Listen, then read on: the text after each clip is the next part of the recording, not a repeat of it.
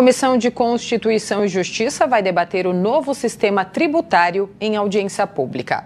O repórter Felipe Palma tem os detalhes. A adequação da reforma tributária aqui em São Paulo, projeto de lei do Executivo, aprovado em primeira votação pelo plenário na última terça, vai ser discutida em audiência pública convocada pela CCJ.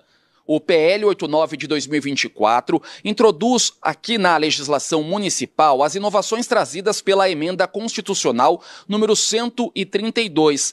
Além de alterar todo o sistema tributário nacional, promove medidas de desjudicialização de litígios entre o fisco e contribuintes. Para você participar é fácil. Acesse a página da Câmara Municipal de São Paulo, sãopaulo.sp.leg.br, vai até a aba Audiências Públicas, transmissões desta audiência pública, que acontece, portanto, duas e meia da tarde, sexta-feira, aqui no auditório Prestes Maia, primeiro andar do Legislativo Paulistano, através das nossas redes sociais no arroba Câmara São Paulo e também no canal digital da sua televisão 8.3.